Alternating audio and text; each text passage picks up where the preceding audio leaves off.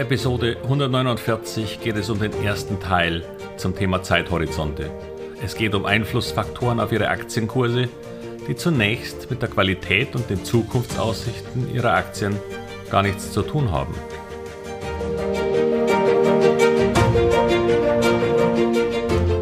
Herzlich willkommen, moin und Servus beim Podcast Aktien verstehen und erfolgreich nutzen. Mein Name ist Wilhelm Scholze. In diesem Podcast erfahren Sie, wie Sie das Instrument Aktie für Ihre Geldanlagen richtig einsetzen und dabei den Großteil der Profis hinter sich lassen können. Wie Sie teure Fehler vermeiden und am Wachstum der innovativsten Firmen der Welt partizipieren. Tipps gibt's viele. Hier geht's ums Know-how. Zeithorizont ein Tag.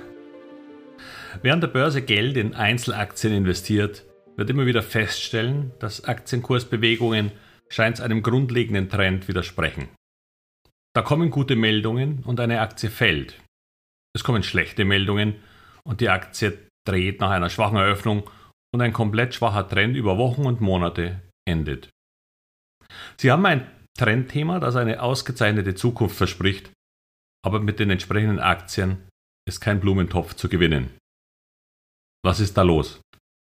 Wieso ist Börse so unberechenbar und warum sollte man dann überhaupt da investieren, wenn doch gute Nachrichten und Aussichten so wenig honoriert werden?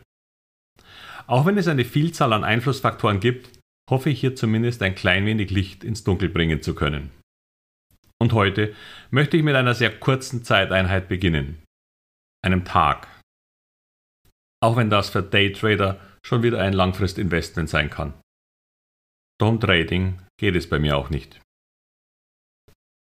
Beginnen möchte ich damit zu sagen, dass es eine Statistik gibt. Man hat das schon oft untersucht und kommt zu dem Schluss, dass die Bewegungen einzelner Aktien zu rund 70 Prozent von den Bewegungen des Gesamtmarktes abhängen.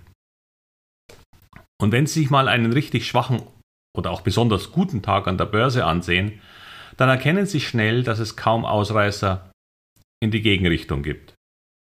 Fällt die Börse mal um 2%, finden Sie im DAX vielleicht noch zwei Aktien im Plus, wenn überhaupt. Klar, je geringer die Marktbewegung, desto unterschiedlicher oder diffuser wird das Bild.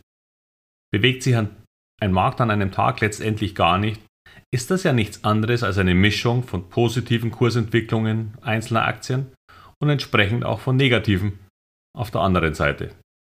Der Mischmasch gibt dann die Bewegung des Index. Doch wie gesagt, gibt es einen negativen Trend, dann muss ein Unternehmen schon mit sehr guten Aussichten oder kurzfristigen Aussagen dagegen ankämpfen. Und je kürzer der gewählte Zeithorizont, desto schwieriger ist das.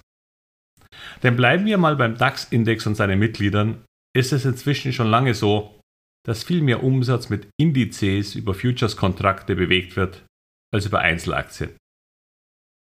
Dazu will ich kurz das Prozedere erklären, damit Sie verstehen, warum dieser Effekt so groß ist. Wenn beispielsweise ein großer DAX-Fonds oder die Allianz Versicherung ihre deutschen Aktienpositionen anpassen wollen, dann geht es häufig um durchaus große Summen. Dann reden wir dann schnell von 100 Millionen Euro oder auch deutlich mehr.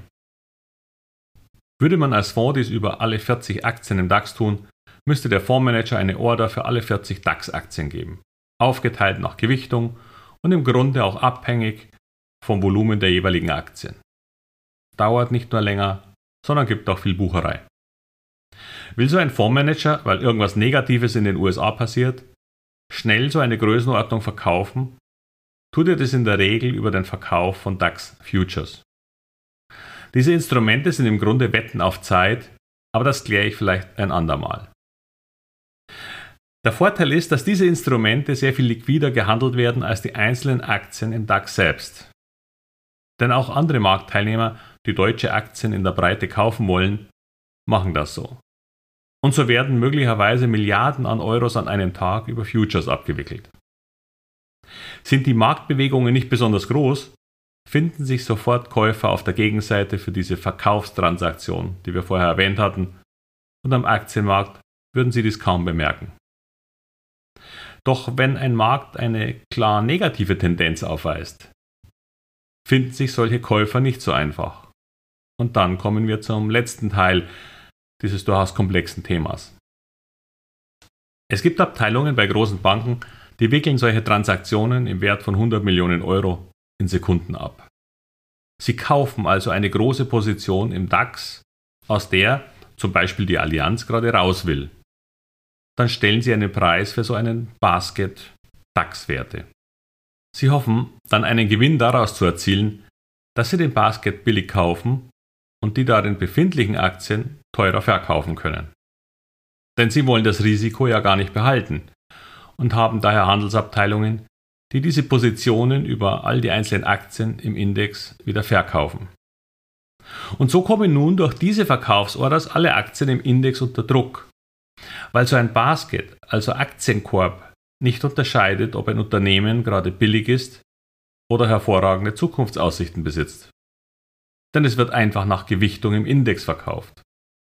Und so müssen am Beispiel Telekom-Aktien eben bei einem 100 Millionen Basket etwa 5,7% Deutsche Telekom verkauft werden. Also im Gegenwert von 5,7 Millionen Euro in diesem Beispiel. Was natürlich als Verkaufsorder einen gewissen Druck auf den Aktienkurs auslöst.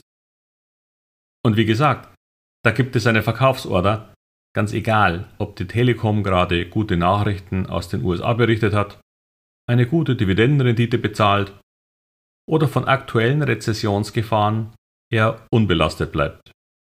Sie ist einfach Teil des DAX-Index und wird deshalb mitverkauft. Jetzt sind tatsächlich Orders über 100 Millionen Euro keine echte Größenordnung. Weder für die Allianz noch für den Markt als Ganzes.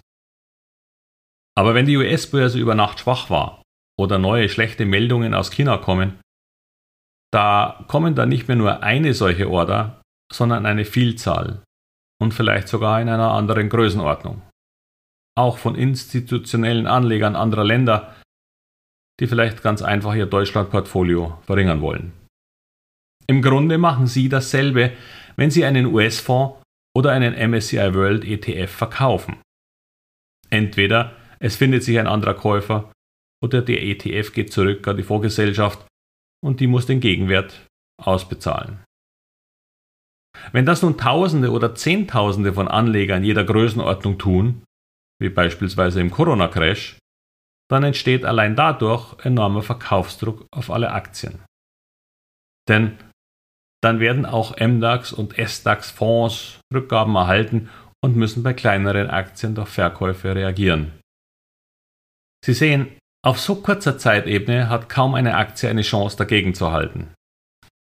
Der Vorteil der besseren, stabileren und zukunftsträchtigeren Unternehmen und deren Aktien kommt erst auf anderen Zeitebenen zum Tragen.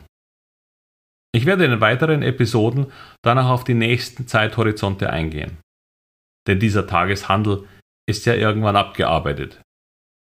Doch was passiert dann? Welche Folgen hat dies für die kommenden Tage und für die Unternehmen, die gut aufgestellt sind? Wir werden sehen. Ach, und wenn Ihnen diese Episode gefallen hat, dann teilen Sie sie doch gerne und geben mir eine positive Bewertung auf Ihrer Podcast-Plattform. Das würde mich sehr freuen. Und damit bis zum nächsten Mal. Alles Gute und viel Erfolg bei all Ihren Investments. Ihr Wilhelm Scholze.